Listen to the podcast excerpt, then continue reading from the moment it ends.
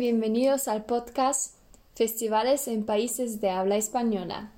El podcast con un montón de humor excelentes expertos y los mejores temas. Yo soy Francesca, la locutora de hoy. Yo soy Leandro, el experto de hoy. Hoy es el tercer podcast de nuestra serie de cuatro. Este es sobre las fiestas de San Fermín, popularmente conocidas como San Fermines. Estoy feliz de hablar de ellas con mi experto Leandro. Muchas gracias. ¿Conoces el dicho alemán agarrar el toro por los cuernos? No, no lo conozco. ¿Qué quiere decir? Agarrar el toro por los cuernos significa abordar una tarea difícil con ánimo y de forma ofensiva, o simplemente aceptar un desafío. Un desafío. Y esto es exactamente lo que hace la gente en las fiestas de San Fermín, ¿verdad?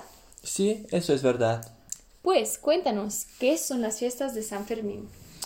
Las fiestas de San Fermín son celebraciones de una semana de duración con raíces históricas que se celebra anualmente en la ciudad de Pamplona, Navarra, en el norte de España.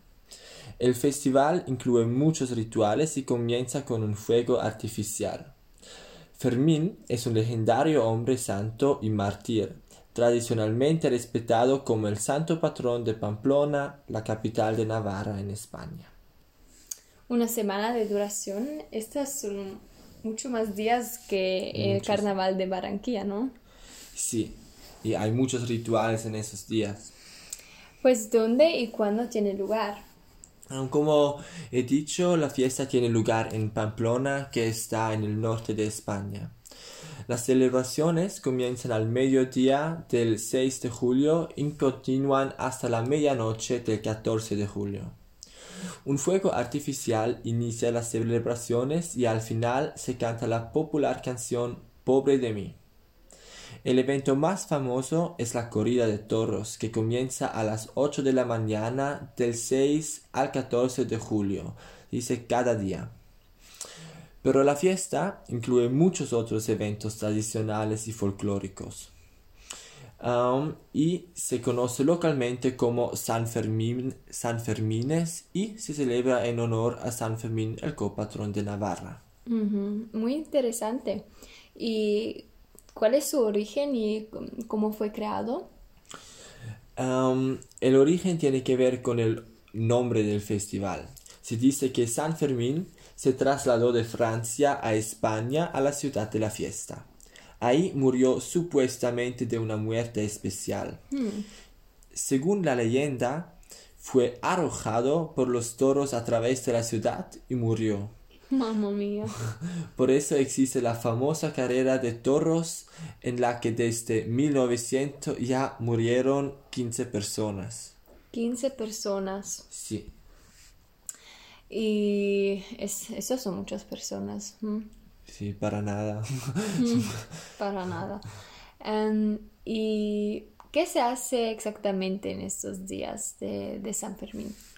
No hay un ritual particularmente para cada día, sino muchos rituales que se hacen todos los días.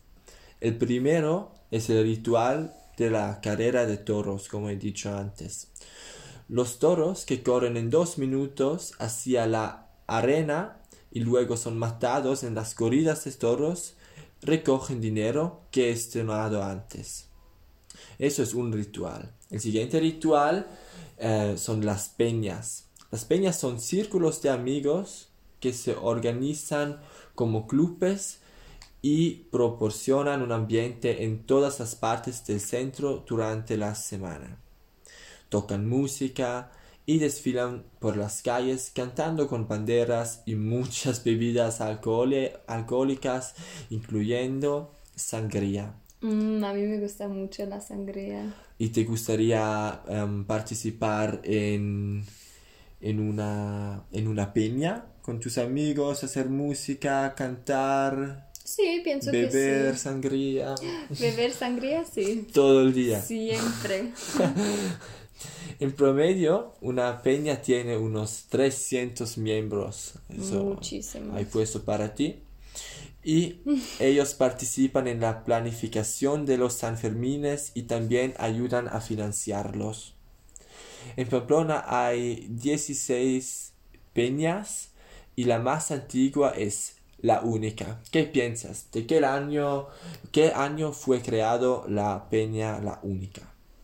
Hmm, diría 1950. No, es 1903. Ah. Sí.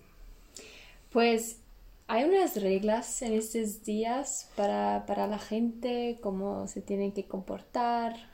Mm, No hay fiestas em, para las, no hay reglas para las peñas, pero hay algunas reglas que em, son por el, por la corrida de toros. Por la corrida de toros está prohibido admitir a cualquier persona menor de 18 años en el curso, ya que los menores tienen totalmente prohibido correr o participar. ¿Qué piensas de esa regla? Esta regla me parece muy bien. Parece bien, sí. Y la segunda es no se puede entrar en la ruta donde corren en estado de embra- embriaguez.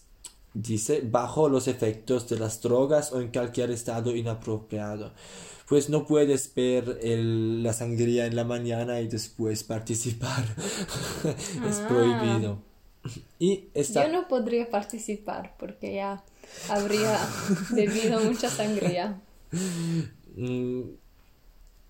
Mí también pienso. La sangría es fantástica. Fantástica. Y la última regla es que está prohibido correr hacia los toros o correr detrás de los toros.